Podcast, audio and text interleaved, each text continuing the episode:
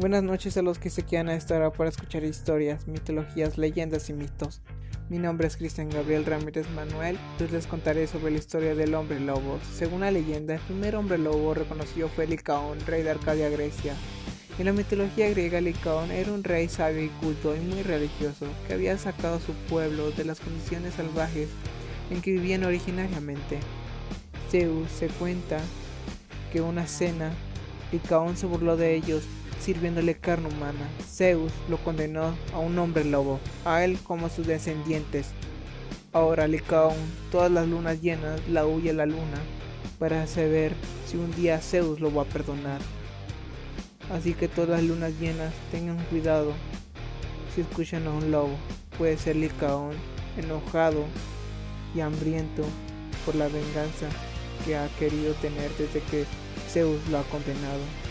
Me despido, su servidor, Cristian.